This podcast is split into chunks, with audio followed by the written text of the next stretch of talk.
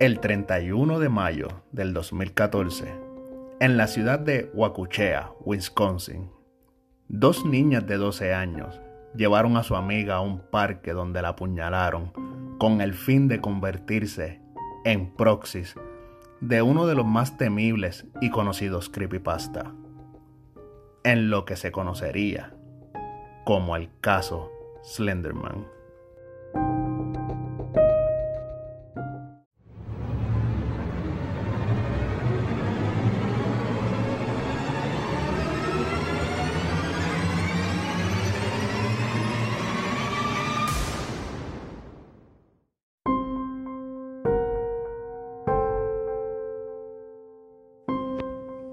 Saludos, les habla Ricky y bienvenidos a una edición más de Mundo Escéptico.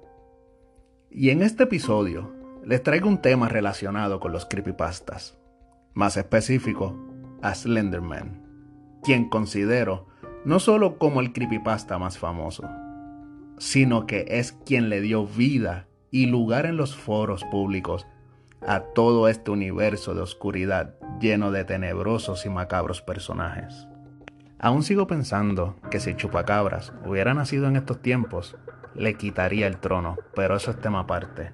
Y si aún no has escuchado la verdadera historia detrás del Chupacabra, te invito a buscar el episodio anterior para que escuches su origen y comentes si estás de acuerdo conmigo en que hubiera sido el mejor creepypasta.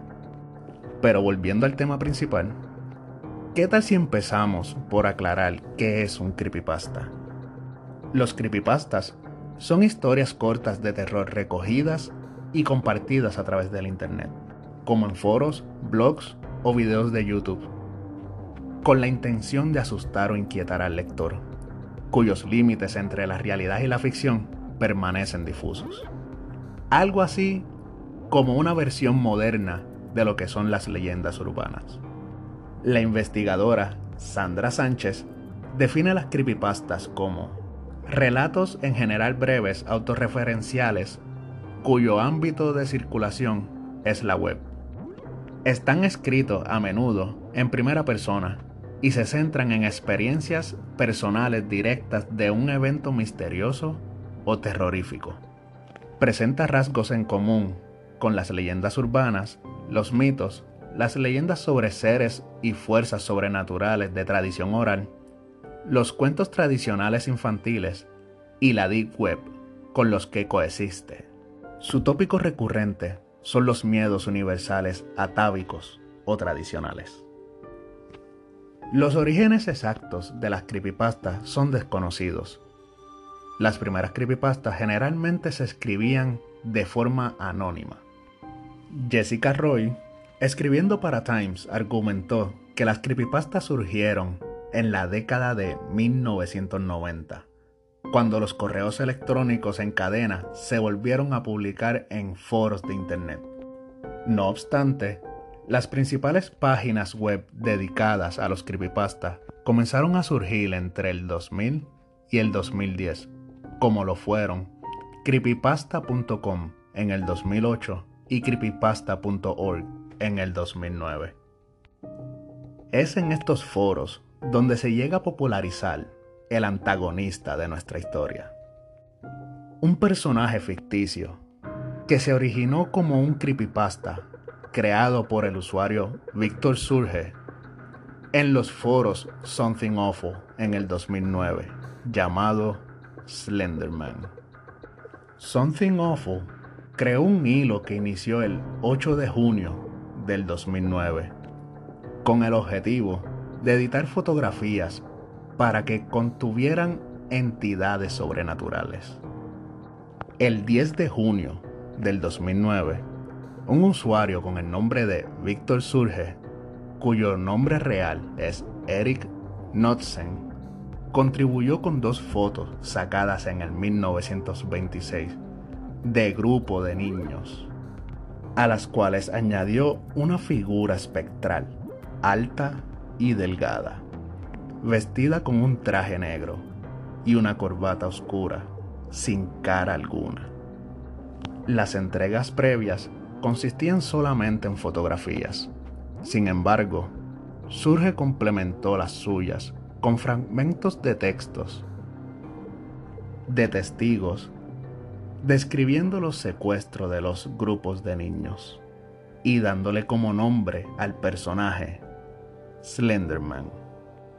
La cita de la primera fotografía decía, no queríamos ir, no queríamos matarlos, pero su persistente silencio y sus brazos extendidos nos horrorizaban y nos confortaban al mismo tiempo. 1926. Fotógrafo desconocido, dado por muerto.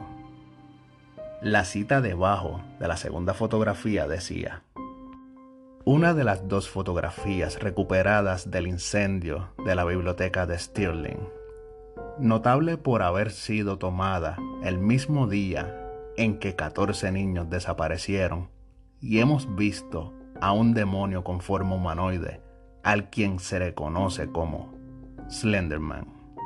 Deformidades citadas por oficiales como defecto de cámara.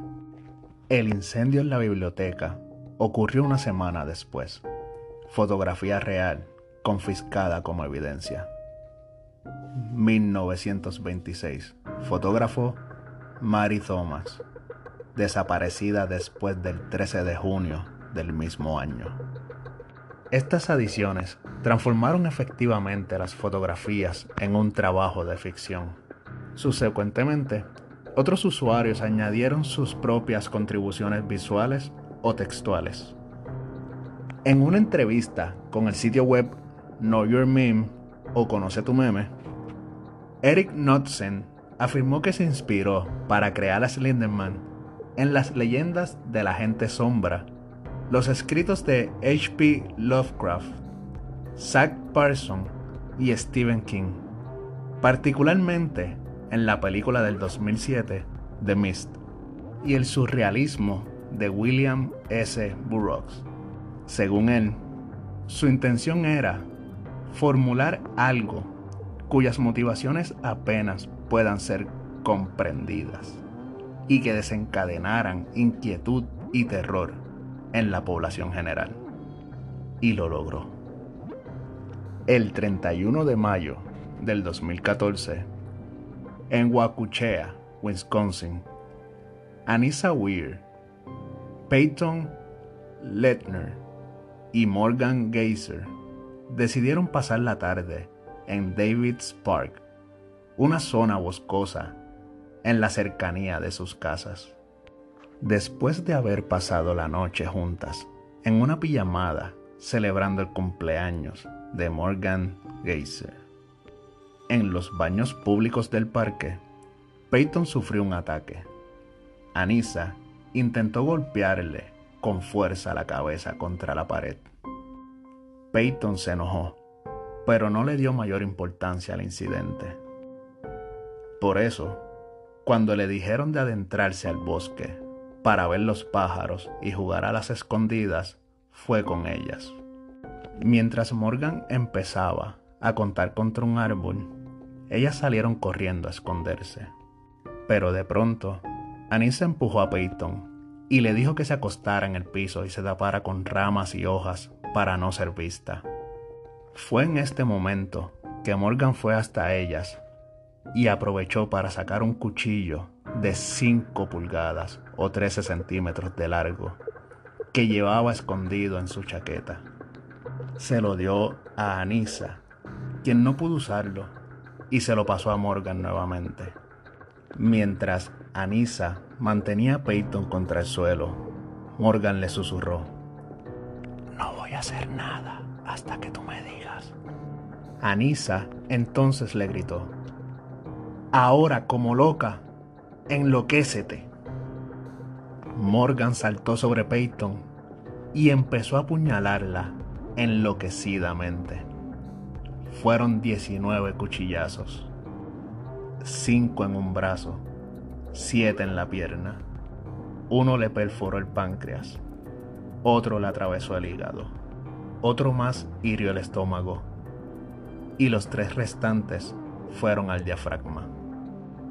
Pero la herida más peligrosa de todas fue la que pasó a menos de un milímetro de una arteria coronaria, muy cerquita del corazón. Peyton gritaba sorprendida por el ataque y les decía que no podía ver, que no podía pararse, que no podía respirar.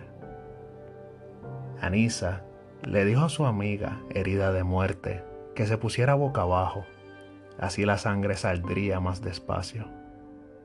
Luego, se marcharon bajo la promesa de que irían a buscar ayuda, a lo que Letner respondió, confío en ustedes.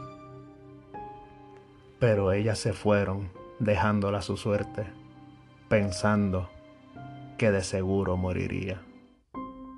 Después, Letner se arrastró a una carretera cercana, donde fue encontrada por el ciclista Greg Steinberg, que primero pensó que Peyton descansaba bajo el sol. ¿Me puedes ayudar, por favor? He sido acuchillada muchas veces, susurró Peyton desde el suelo. El ciclista llamó al 911 cuando la vio. En la llamada, se lo podía escuchar consolándola. Ya vienen, querida. Ya vienen en cualquier minuto. Weir y Hazer la dejaron desangrándose en la zanja y salieron del bosque. Se dirigieron a los baños públicos de un supermercado Walmart cercano. Ahí se limpiaron la sangre de su íntima amiga.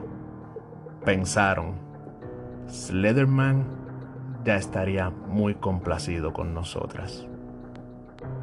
Fueron detenidas cerca de la Interestatal 94, en la tienda de muebles de Steinhaffel, después de caminar casi 5 millas. El cuchillo utilizado en el apuñalamiento se encontraba en una bolsa que llevaban. Hazer no demostró ningún sentimiento de culpa. Al contrario, Weir fue descrita como sintiéndose culpable por apuñalar a su amiga, pero sintió que el ataque era necesario para apaciguar a Slenderman. Morgan y Anissa habían descubierto a Slenderman en una página de creepypasta y dijeron estar convencidas de que él era real habían planeado matar a Peyton para proteger a sus familias, ya que este personaje podría lastimarlos. Sostenían que una vez consumado el crimen, ellas le habrán probado al siniestro hombre imaginario su lealtad. Entonces serían sus sirvientas y vivirían con él en su gran mansión. Y explicaron que esa mansión estaba en algún lugar del Parque Nacional Checamegon, Nicolet. Allí pretendían llegar cuando la policía las detuvo.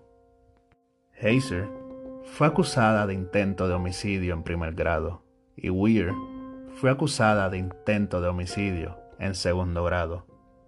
Debido a la naturaleza de los delitos, tanto Weir como Hazer fueron juzgadas como adultos.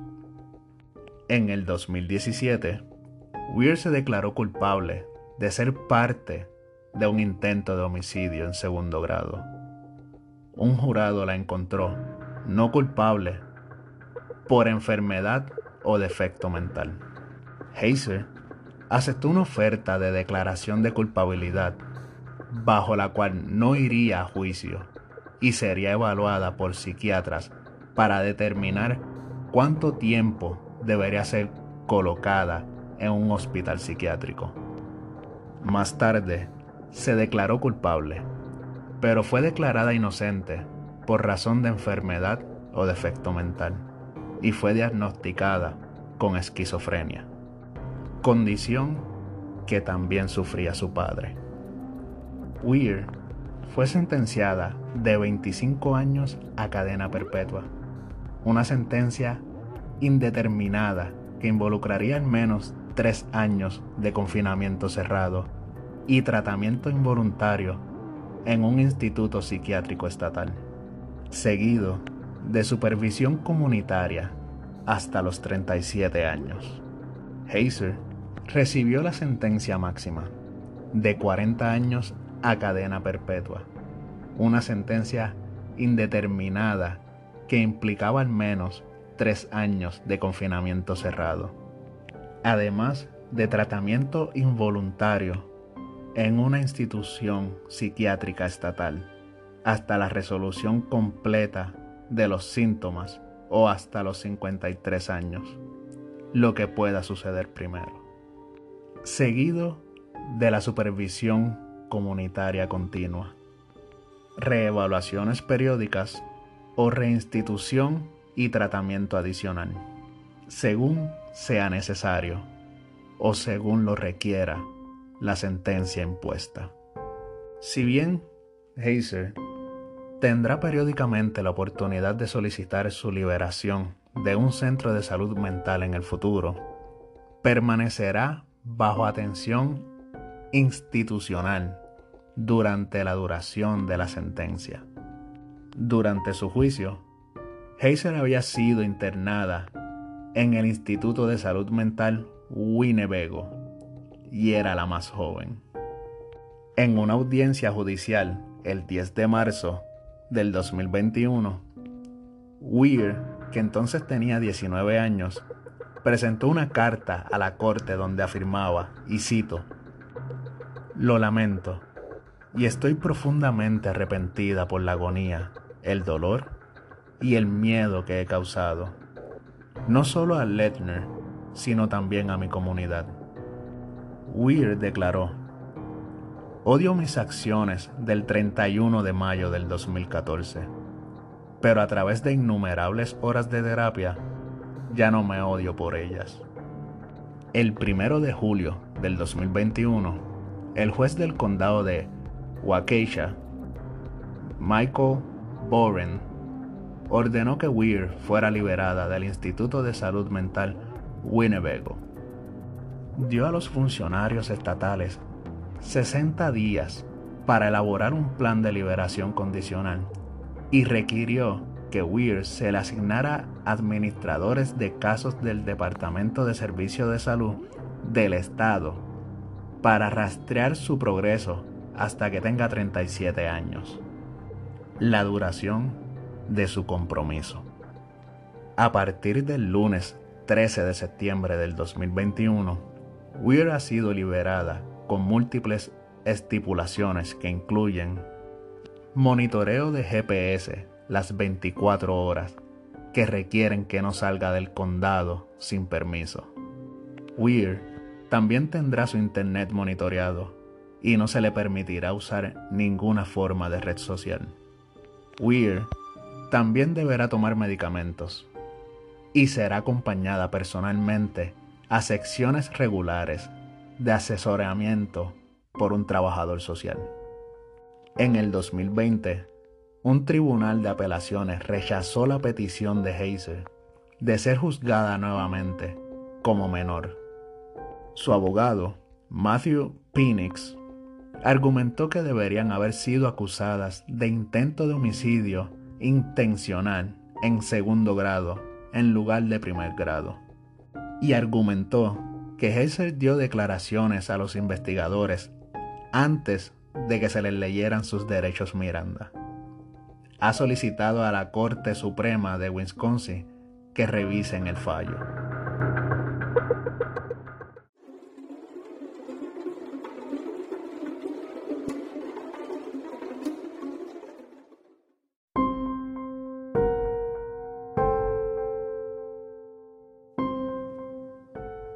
Como dato, les quiero aclarar que Peyton sobrevivió al ataque. Su complicada cirugía duró más de seis horas y ella logró salir del hospital a solo semanas de los sucesos, sorprendiendo a todos con su pronta recuperación a pesar de las heridas mortales que llegó a sufrir. Aparte, sin pretender justificar ni juzgar, pero este episodio nos muestra la importancia del ser consciente sobre la salud mental. ¿Hasta dónde puede llegar una condición mental si no se trata a tiempo? puesto que, como se menciona, Geisel sufría de esquizofrenia, la cual nunca había sido atendida, y que quizás había sido heredada por su padre, quien tenía conciencia de la condición de su hija, pero que nunca la llevó a tratamientos, quizás debido a que él también padecía de esta condición y no se trataba. Como punto y aparte, también les quiero decir que si sienten intriga por el caso y quieren adentrarse más en los detalles de la historia, existe un documental estrenado en marzo del 2016 por HBO Film llamado Beware the Slenderman. Recuerden que pueden dejarme su opinión y comentarios sobre el tema a través de mis redes sociales. Búscame en Instagram como mundo.escéptico y en Facebook como Ricky Pan Blanco, Mundo Escéptico. También puede hacerse parte del grupo Escépticos, donde pueden compartir memes, hacer comentarios de los temas y llevar una sana convivencia con toda la comunidad de escépticos. Y la actualización más reciente, Mundo Escéptico, ahora tiene su canal en YouTube, donde estaré compartiendo los episodios con ilustraciones para que puedan adentrarse un poco más en los casos que le estaré presentando. Búscame como Mundo Escéptico Podcast y hagan lo propio de la plataforma, dándole a suscribir al canal y tocando la campanita para que estén al pendiente de las actualizaciones del mismo. También les quiero recordar que pueden apoyar el canal con donaciones por la cantidad que puedan o deseen entrando al link que se encuentra en la descripción de cada capítulo. No me puedo despedir sin antes darle las gracias a todos los que me escuchan, que la verdad estoy muy emocionado, ya que según las últimas analíticas, debo de mandarle saludos a los que me escuchan desde España, República Dominicana y Australia, aparte de Latinoamérica, Estados Unidos y Puerto Rico. Y la verdad, es algo que nunca pensé que pudiera ocurrir, por lo cual no tengo palabras para agradecer el apoyo al canal. Sin más que agregar, me despido por hoy. Que tengan una linda semana y nos escuchamos el próximo domingo, aquí, en Mundo Escéptico.